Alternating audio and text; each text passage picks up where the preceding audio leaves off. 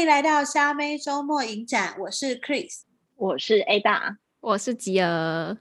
我们每周五上线，用几部电影陪伴大家度过周末的时光。因为我们上次聊到那个旅行嘛，所以我们就决定干脆要找一个城市去探索它，因为毕竟现在又不能出国，然后。Ada 就提议说，第一站不如去纽约，因为我跟他都没有去过，想说可以线上去一下，这样线上去一下。哎、欸，其实，在选城市的时候，我原本以为挑片起来会很简单，其实我觉得蛮难的耶，因为每一部电影它都只能讲到一个城市的某一个部分，导演想传达某一个东西，嗯、很难用一部片去概括这一整座城市给我们的印象。所以当初觉得说，如果因为在纽约拍的片实在是太多了。当初觉得一定是很好挑，但是真正开始开始选的时候，觉得天哪，真的很难取舍哎。我自己是选了我很喜欢的 Manhattan，但是这部 就是点进去之后，我还付了租金，结果才发现，哎，它只有英文字幕。我跟 Ada 都付了钱以后，才发现人生真的是 无法推荐给其他人。但我有硬硬是把它再看，因为我本来就看过，所以我就是硬把它再看了一遍。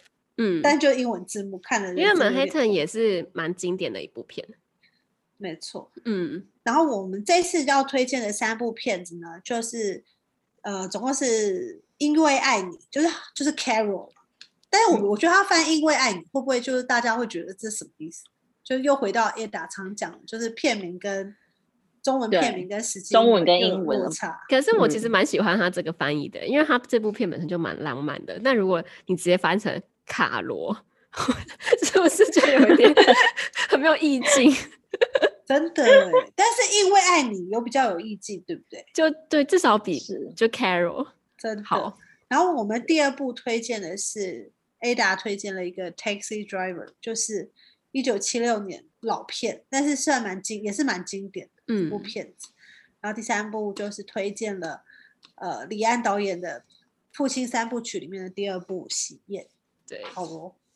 对，因为像我自己是去过纽约，因为我在大学的时候有在暑假的时候去美国美国打工度假一阵子，然后剩下最后几个礼拜的时候，我就选了去纽约玩。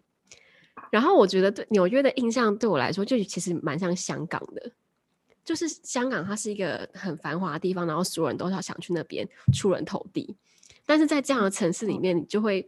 发现你真正你从远方看的时候，你会觉得它光鲜亮丽的。可是你走进到里面的时候，你就会发现它里面其实不是你想象的这样。就像我们在香港的时候，你会觉得它街道很脏乱，然后会里面会有很多的游民，然后可能在假日的时候，天桥上都有很多的外籍劳工啊，就在那边席地而坐。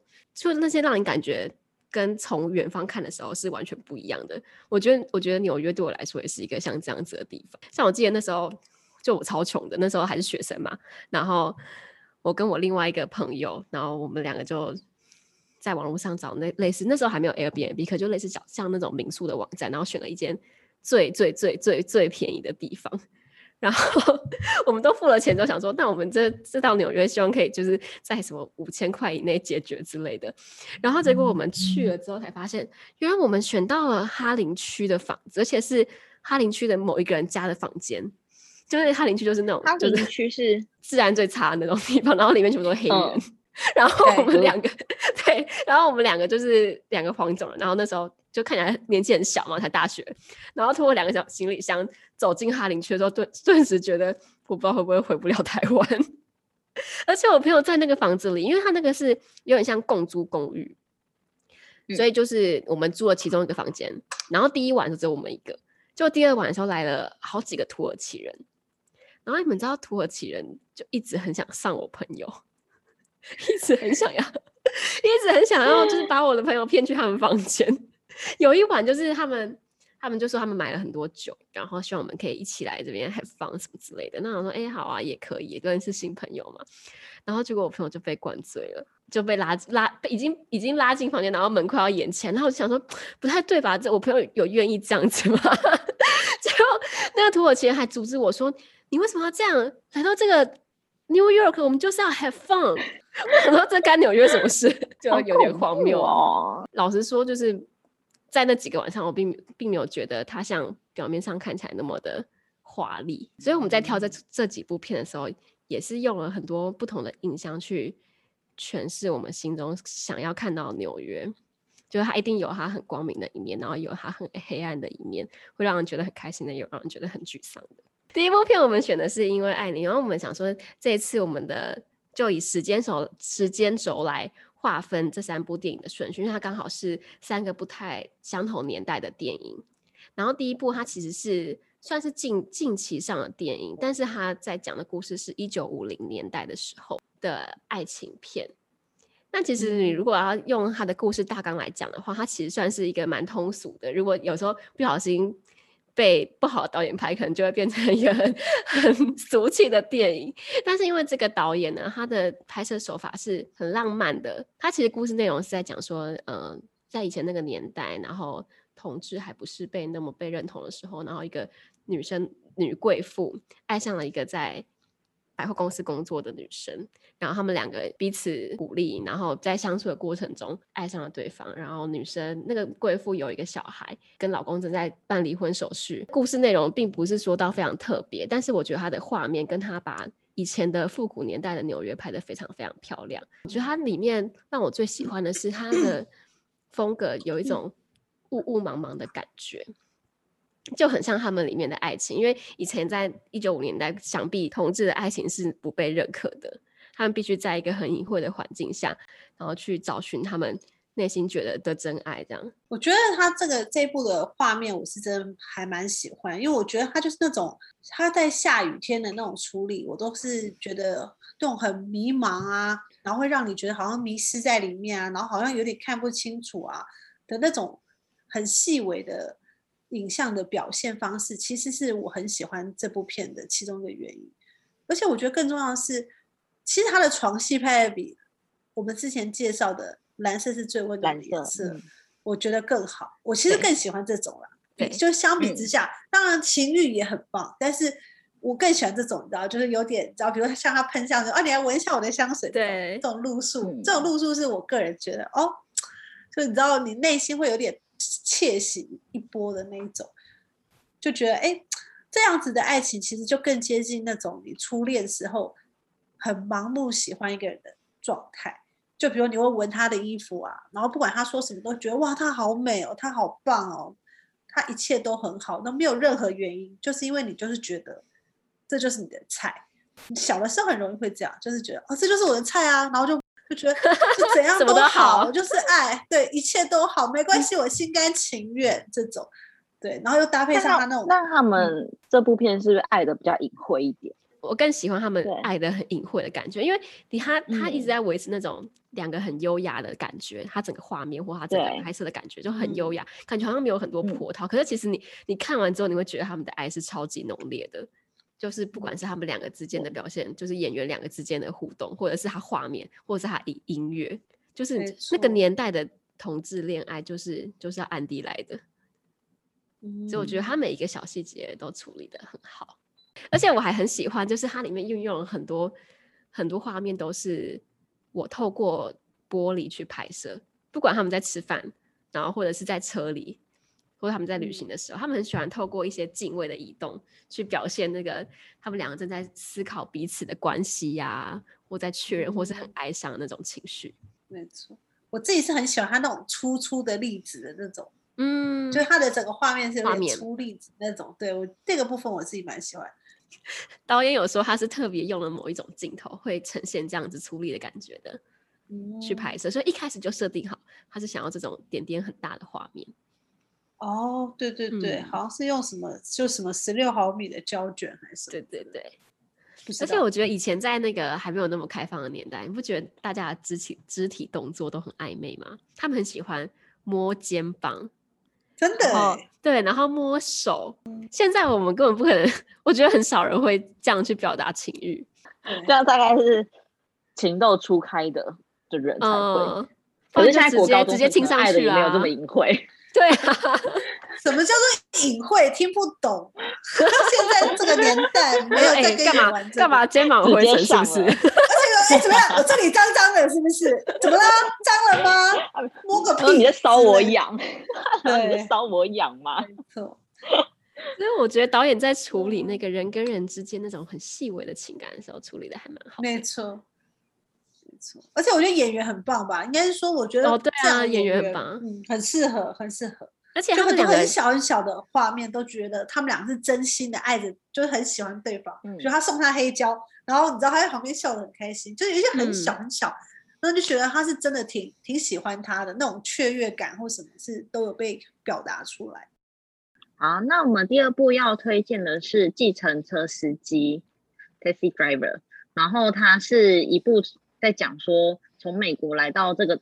纽约这个城市的年轻男子，然后他自称参加过越战，然后因为长期失眠，他决定去应征夜间的计程车司机，然后从他载过的旅客和开过的街道，然后发生一连串的故事。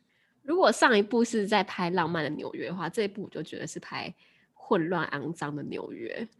它里面讲了很多，对，因为他本身这个男主角他就是一个很愤世嫉俗的人，他看什么都不爽，然后觉得。这个全世界都对不起他这样子，所以他既然是这样的人，所以他眼中不管是好的东西都会变烂的。对，还有他觉得全世界都需要他去拯救。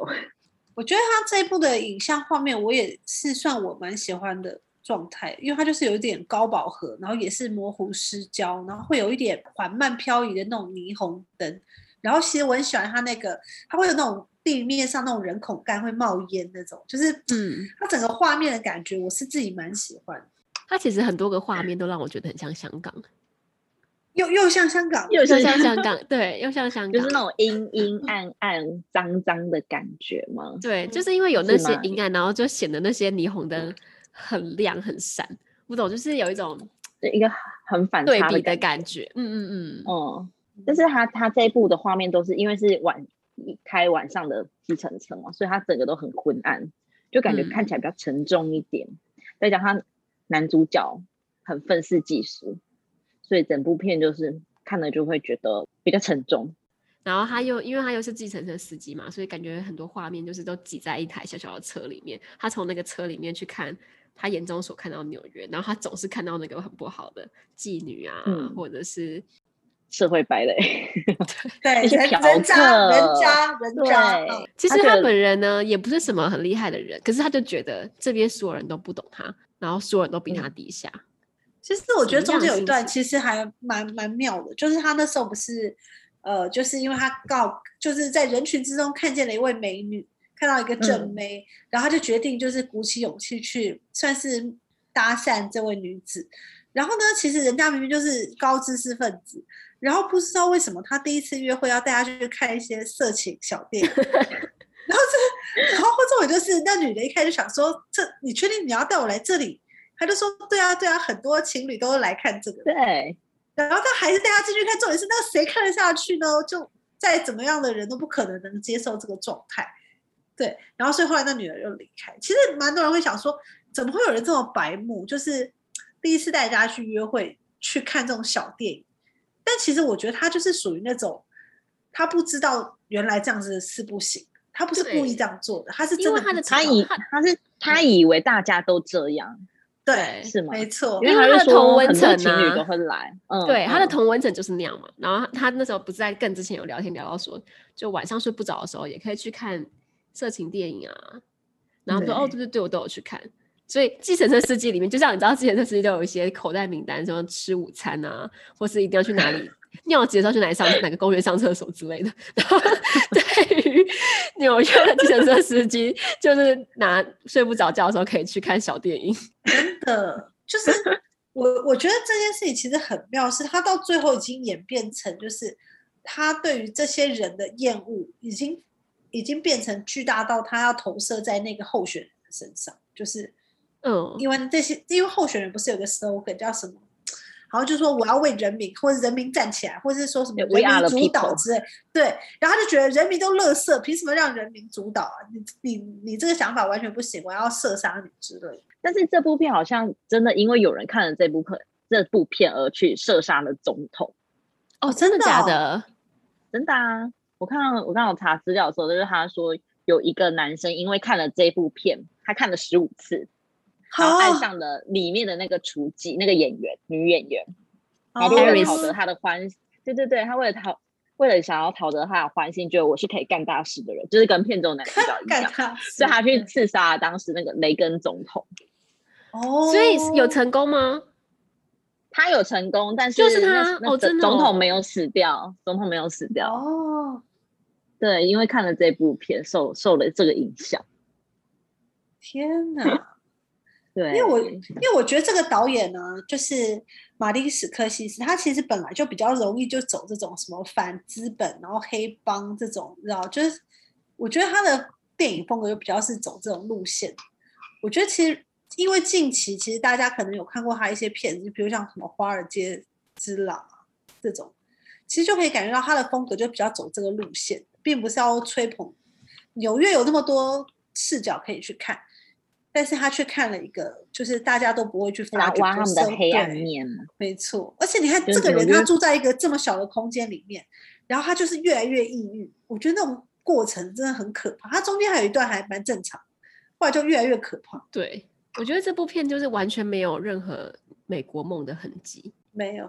嗯，而且他就是一个很寂寞的人。我觉得他就只是想寻求一点点别人的认同，然后别人不要看不起他。他后来觉得那个女生他。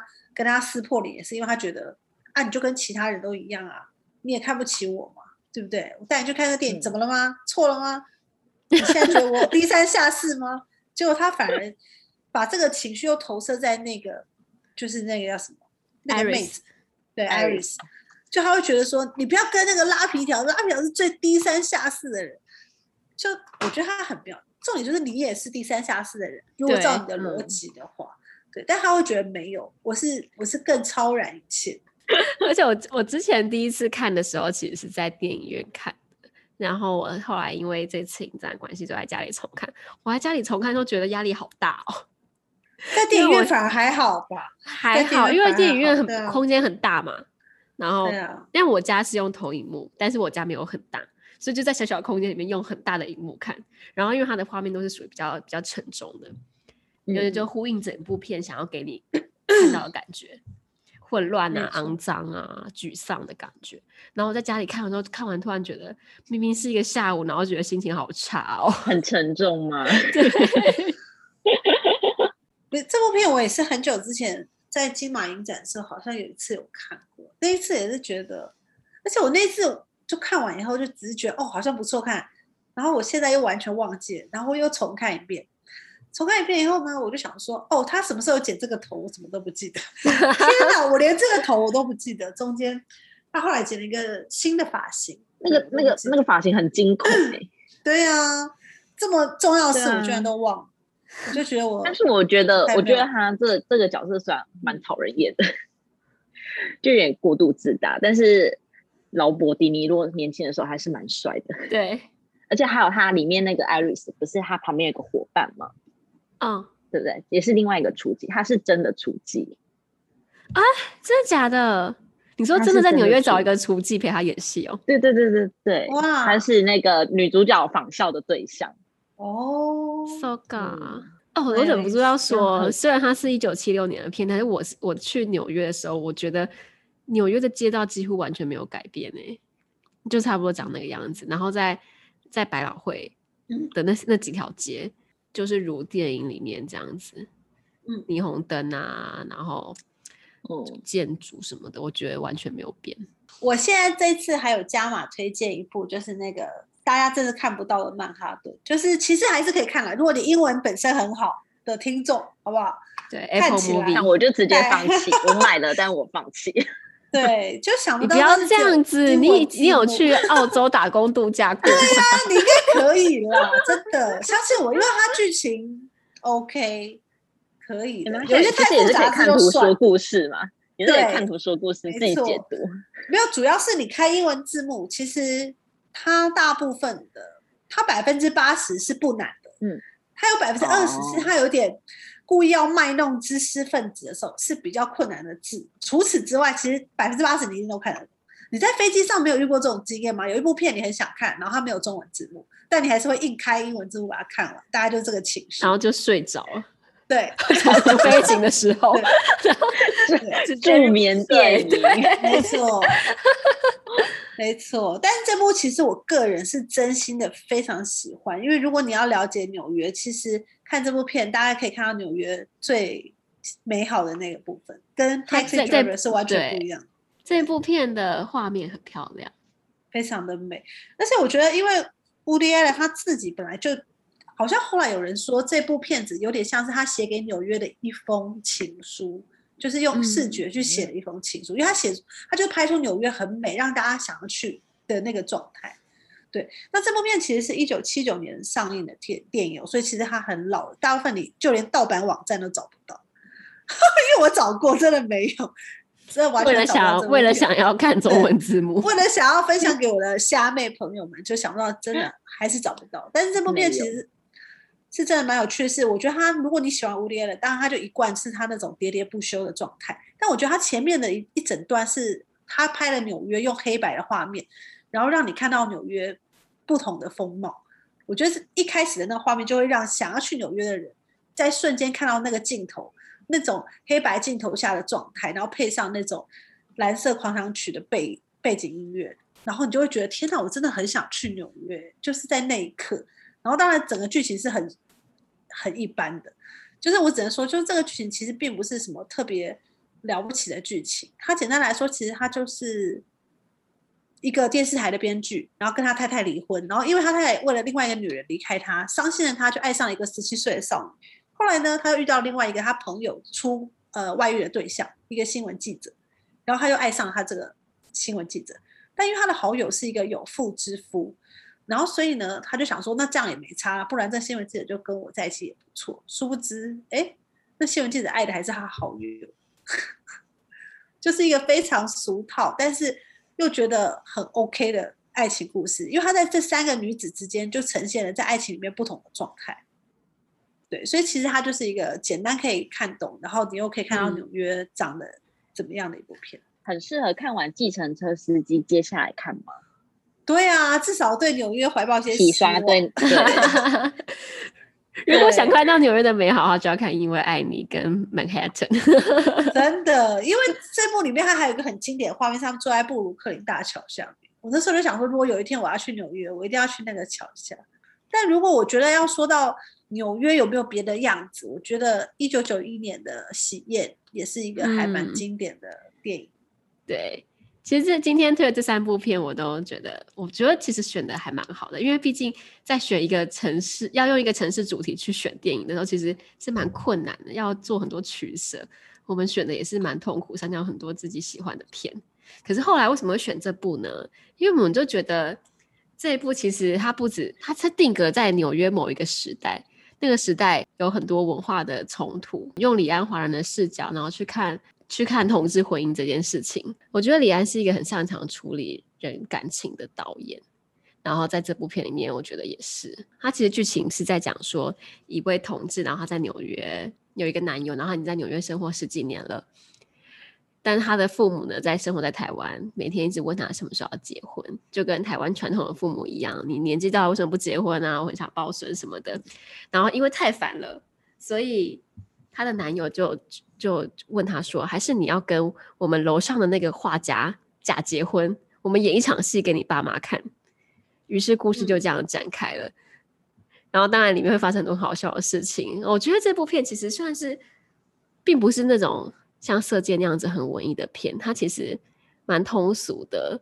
嗯、你会让让你会一直很想看下去，可是它又不会过于滥情，或是过于刻意去搞笑。而且那时候的思想还是觉得是台中国人。我看这部片，其实最大的就觉得他们都觉得自己是中国人。对，嗯，其实我之前我之前看过很有一些作家，然后在写《喜宴》这一部的影评，他们其实对剧情琢磨的没有很多，但是他们琢磨在就是当初在那个那个年代的时候，对啊，他在一九九三年上映的，然后那时候我才三岁，那个时候才刚解严。然后所有的社会氛围里面都觉得同性恋是很罪恶的，所以在那个那个时代的那个时代的同志没有办法从文学或者是电影，或者像现在这样有网络找到一个出口。然后李安拍了这部片的时候，其实当时拯救了蛮多人，很多人很多同事觉得说，哦，我在生活中那时候那时候甚至很多学校老师会直接说，艾滋病就是同志的报应，就是在学校里面哦，它是一个很。非社会主流的东西，然后那些同志会觉得说啊，我在我在社会上受到这么多的伤害，可是有李安这样子的电影，或是李安这样的人接住了他们。所以当时我觉得这部电影在那个时代是有代表这样的意义的。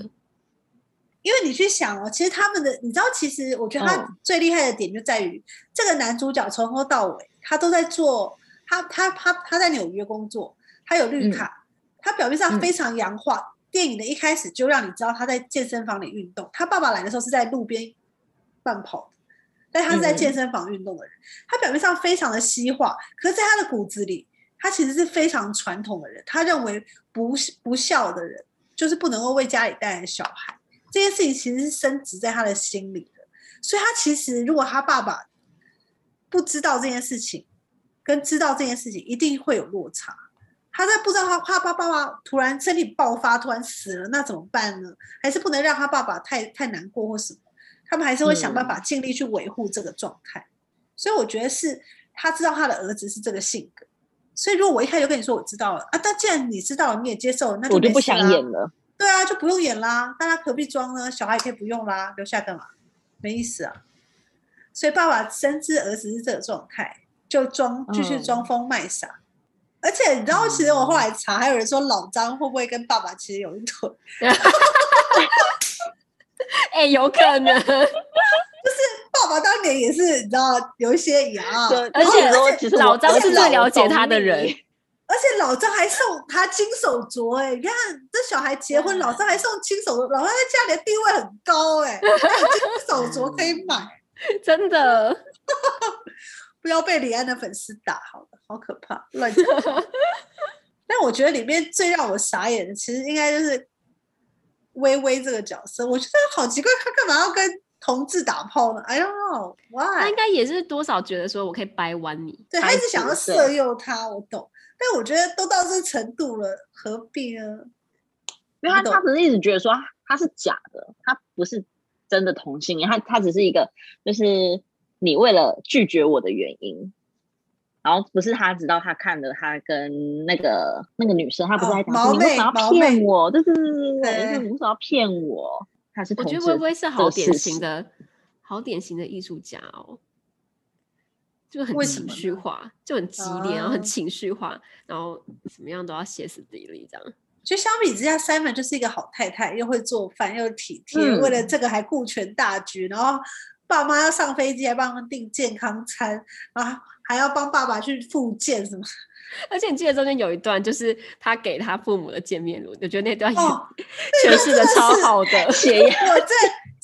我重点就是他还说，你这个老老化老年人可以用的这个面霜还是什么这一？然后他们还说，哦，我懂我懂，青春永驻，青春永驻。他说这是老化老化，还讲了两次之类的，对，就是东西文化的差异。